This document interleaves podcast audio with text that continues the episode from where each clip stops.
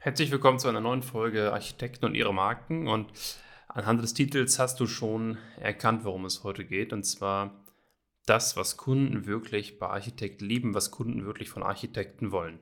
Und ich habe dazu ein bisschen Marktforschung betrieben, weil diese Frage jetzt auch ein paar Mal aufgekommen ist, ähm, dass wenn man sich mit seinem Kunden beschäftigt, seinem idealen Kunden, ähm, sollte man sich auch damit beschäftigen, was will der Kunde und was will der oder was erwartet der Kunde auch bei der Dienstleistung, die ich anbiete. Und als Architekt ähm, ist man da sicherlich manchmal auch anderer Meinung als Kunden. Das ist ja auch völlig in Ordnung. Deswegen wollen wir heute noch mal ein bisschen tiefer reingehen. Was wollen Kunden eigentlich wirklich von Architekten? Und wie gesagt, ich habe da ein bisschen Marktforschung jetzt mal betrieben. Die letzten Tage mir verschiedene Quellen dazu angeschaut, verschiedene Meinungen auch ähm, rausgefiltert und würde jetzt einfach mal fünf Punkte mitgeben, die für mich somit die wichtigsten waren. Und äh, mit dem fünf wichtigsten Punkt anfangen. Es gibt natürlich noch wahnsinnig viele mehr, aber fünf wichtigste Punkt ist, dass du als Architekt die Kosten im Blick hast, wenn du ähm, außergewöhnliche Designs oder wenn du etwas planst, was du für sehr, sehr gut hältst, dass du dabei auch die Kosten im Blick hast. Das ist äh, den Kunden sehr, sehr wichtig, weil die wollen natürlich einen vertrauensvollen Partner an der Seite haben, der ihnen dort eben auch eine Orientierung gibt, hey, was kostet das denn jetzt und ist das dann außerhalb des Budgets? Das heißt, es geht dabei um das Thema Geld, das übrigens noch ein, zweimal mehr hier eine Rolle spielen wird. Der vierte Punkt ist, dass du als Architekt in der Lage bist, deine Ideen gut zu transportieren. Nicht nur über Visualisierung und über ähm, ja, Showcases, über Modellierung, sondern auch, dass du Gefühl dafür hast, wie kannst du den Kunden begeistern für das, was du vorhast.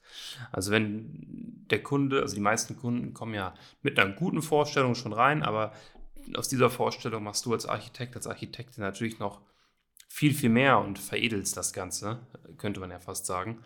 Und dass du dann einfach das Gefühl gibst, zum einen, hm, du, du kannst dem Kunden gut transportieren, was du dort gestaltest, wie es in Zukunft aussehen soll und welche Ideen du hast, dass ihr auf einer Wellenlänge seid. Das ist auch ein wahnsinnig wichtiges Thema. Der nächste Punkt, das ist dann schon Nummer drei, und das ist, ist etwas, was äh, ganz, ganz klar ist. Die Kunden wollen sehen, dass das, was du machst für sie, auch vorher schon gut funktioniert hat. Das heißt, gute Reputation, also gute Bekanntheit, gutes Standing deines Architekturbüros und aber auch gute Kundenstimmen. Was wir ja auf Webseiten äh, oft sehen, ist, dass einfach keine Kundentestimonials, keine Kundenstimmen dort sind. Und das ist ein Fehler, den du nicht machen solltest, weil durch Kundenstimmen baust du dir Credibility auf. Das heißt, wenn du eine spezifische Zielgruppe hast und diese Zielgruppe sieht auf deiner Website, ähm, dass es für andere Kunden schon sehr, sehr gut auch funktioniert hat und dass die mit dir sehr, sehr gut zusammenarbeiten konnten, dann sind sie gewillt, dich viel, viel eher in Betracht zu ziehen, als wenn das nicht der Fall ist. Empfehlungen insgesamt sind ja ein wahnsinnig mächtiges Werkzeug und kaum eine Art der Weiterempfehlung funktioniert so gut wie persönliche Empfehlungen.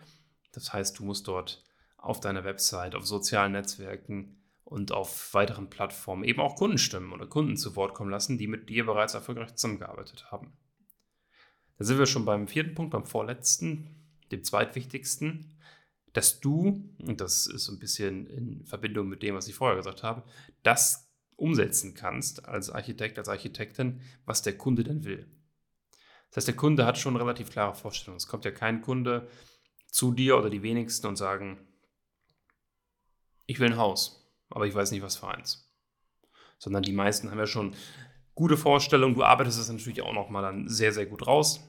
Ähm, klar, und diese Ideen, die der Kunde hat, dort eben auch umzusetzen. Aber nehmen wir mal an, der Kunde sagt, ich möchte ein Haus in Hanglage und das soll so und so gestaltet sein, dann möchte er oder sie natürlich auch wissen, dass du das umsetzen kannst.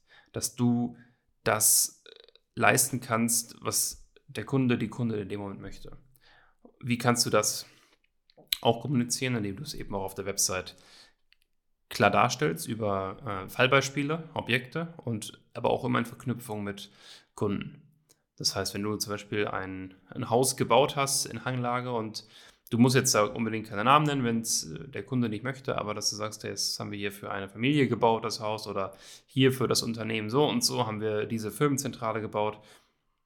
Kein, ähm, kein Konzern wird zu dir kommen und sagen, mach uns, meine, mach uns unsere Inneneinrichtung, wenn du das noch nie vorher bewiesen hast. Da musst du schon sehr, sehr gut vernetzt sein. Und das letzte von dieser Liste der fünf Themen, die Kunden bei Architekten lieben, die Kunden bei Architekten wertschätzen, ist das Thema Geld wieder. Und zwar, der Kunde muss ähm, wissen, wofür bezahle ich eigentlich. Also was verursacht eigentlich die Kosten, die man hat? Welche Leistungsphasen sind dort aufgeschlüsselt? Was wird geleistet? Wo verstecken oder wo befinden sich die einzelnen Budgets? Das musst du ganz, ganz klar aufschlüsseln. Weil wenn du am Ende nur sagst, hier, so, zack, fertig, dann mag das für einige Kunden hinhauen, weil die sagen, okay, ungefähr damit habe ich gerechnet, aber das ist, also im Endeffekt geht es darum, wofür bezahle ich eigentlich? Das wollen die, wollen deine Kunden wissen und das musst du so transparent wie möglich aufbauen, damit sie ein gutes Gefühl haben bei der Zusammenarbeit mit dir. Ich hoffe, diese fünf Punkte haben dir einen guten Einblick gebracht in das, was Kunden an Architekt leben. Ich, ähm, wenn dir der Podcast insgesamt gefällt, dann lass gerne ein Abo da, abonniere diesen Podcast. Und wenn du sagst, das Thema Kunden gewinnen, Kunden finden, ist für dich spannend und dass du auch Kunden sechs bis elf Mal mehr Vertrauen entgegenbringst als zum Beispiel Marken wie Adidas, wie Mercedes, wie Daimler, wie VW und Co., dann lass uns mal sprechen über den Aufbau deiner Personenmarke, denn Personenmarken bringen sechs bis elf Mal mehr Vertrauen als Unternehmensmarken mit sich. Und vereinbar dazu einfach einen Termin in den Shownotes. Dann sprechen wir mal darüber, ob und wie das für dich grundsätzlich Sinn macht. Und ansonsten wünsche ich dir viel Spaß mit den weiteren Folgen dieses Podcasts. Macht's gut, bis zur nächsten Folge. Ciao.